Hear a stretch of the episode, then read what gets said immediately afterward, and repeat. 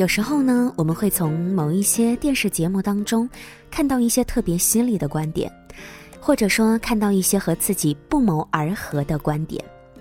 这档节目，我想很多人都在看了，它的名字叫做《奇葩说》，最近呢更名为了《奇葩大会》。小杨最近呢也是对这档节目非常的感兴趣，从第一季一直追溯到现在啊。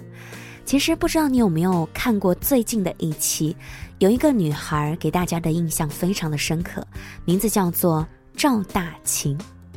今晚节目当中呢，和你分享的故事文章来自于作者吴卷卷。二十一岁闪婚闪离，可她还是那么美，说的就是这个姑娘。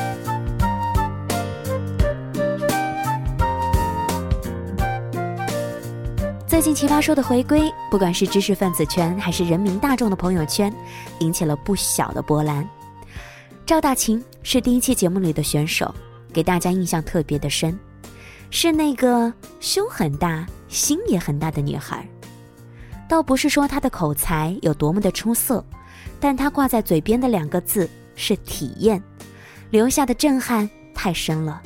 她说：“人生是为了体验更多的可能性，毕竟这个世界是那么的好玩。”二零一六年的八月，大秦穿着小吊带，一个人去印度，和当地人经历一场恒河烧尸的水葬。除了被烟呛到哭得稀里哗啦。他更通过走进当地人，了解当地文化，在生命的告别仪式上，学会如何正视死亡，勇敢的面对。夜里失眠，他在北京二环一个人走了一晚，去看这个城市不为人知的安静的一幕。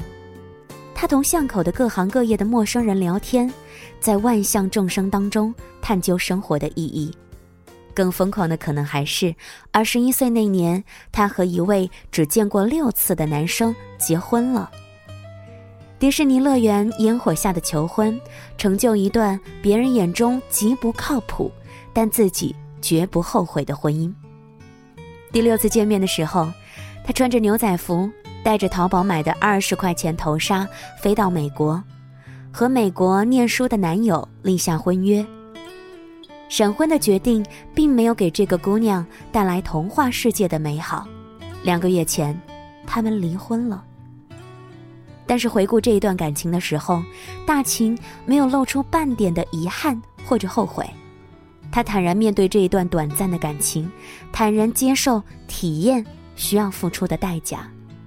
他说：“他很庆幸把眼下能做的都做了。”以至于蔡康永问他。你闪婚又闪离之后，以后遇到喜欢的人还能够见六次面就结婚吗？他笑了，坚定回答道：“是的。”故事讲到这里，可能已经没有人去计较这一段六次见面就结婚的感情到底带来多少伤害，留下多少遗憾，滋生多少悔恨。我们脑海当中只会留下那个穿着牛仔服、戴着头纱，为了爱情义无反顾的女孩。为她的幸福和勇敢拍手叫好。二十出头，或者说三十多岁的你，现在在哪儿，在做什么呢？一直想去的地方去了几个呢？一直想辞职，劝了自己多少次呢？一直想创的业，执行了多少呢？是从什么时候开始，我们对生活没有了探索和体验的勇气呢？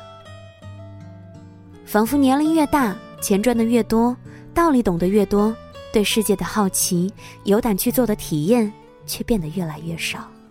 我们忧心忡忡的担心着自己人生当中的每一步，一步错，步步错。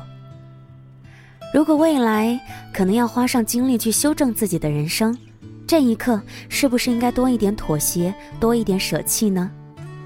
姑娘们过了二十五岁，都觉得曾经所谓的自由奔放，看起来是多么的难以原谅。可是，我们的人生还没有走到一半，总觉得包袱那么重，责任那么大，逼着自己要考虑长远，大局为重，要有成年人的样子，听上去是不是有些可笑呢？不知道有多少的姑娘有这样的体验：商场里最新款的包包，心心念的高跟鞋。一见钟情的连衣裙，买的时候如珍宝，买来之后却发现很难搭配，或者失去新鲜感。可你还是会买呀？为什么呢？因为喜欢，因为开心。人生许多道理和姑娘们买买买有许多共通之处。多少年后回想起来，为了自己想要的体验，努力迈出去的那一步，才是会让自己一辈子记住的时刻吧。正如节目的最后，高晓松说：“人生走到下半场，迟早会被生活打败，只是看你能够坚持到下半场的什么时候。因为生活绝不会因为你胆小懦弱，什么都没干而饶了你。”所以，亲爱的你，在犹豫什么呢？卸下自己给自己的盔甲，放下手中的包袱，勇敢迈出原本害怕的一步。这个本就精彩的世界，一直等着你。谢谢你的收听和关注，我是小妖。本期的故事分享来自于作者吴卷卷，坐标芬兰。喜欢他可以关注他的文字。那么听节目的过程当中呢，你也可以来和小妖分享你的故事。节目之外，欢迎你关注小妖的微信公众平台，直接的搜索“时光听得见”或者拼音输入“时光听得见”加数字一。祝福你们都可以找到生活当中越来越多新鲜有趣的体验感，让自己的人生变得丰富起来。谢谢你的收听啦，跟你说一句晚安，祝你好梦。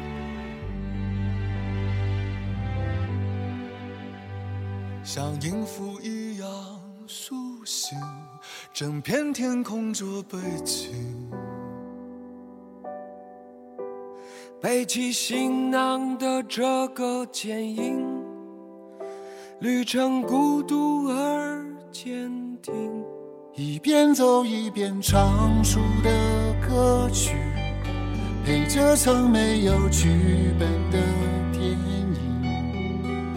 我或许是边走边在等你。等一些无法预设的美丽。我在路上，在路上，一枚飘荡长发飞扬，期待路上遇上突如其来的那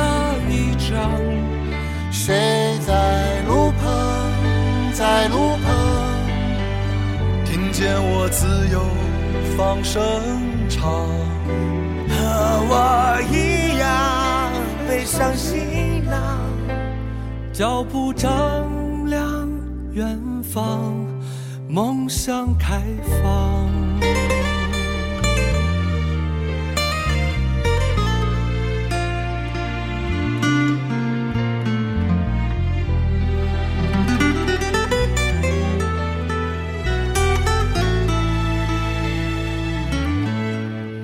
喧嚣在身后渐渐隐去，只剩下风在枝叶间低语，背起行囊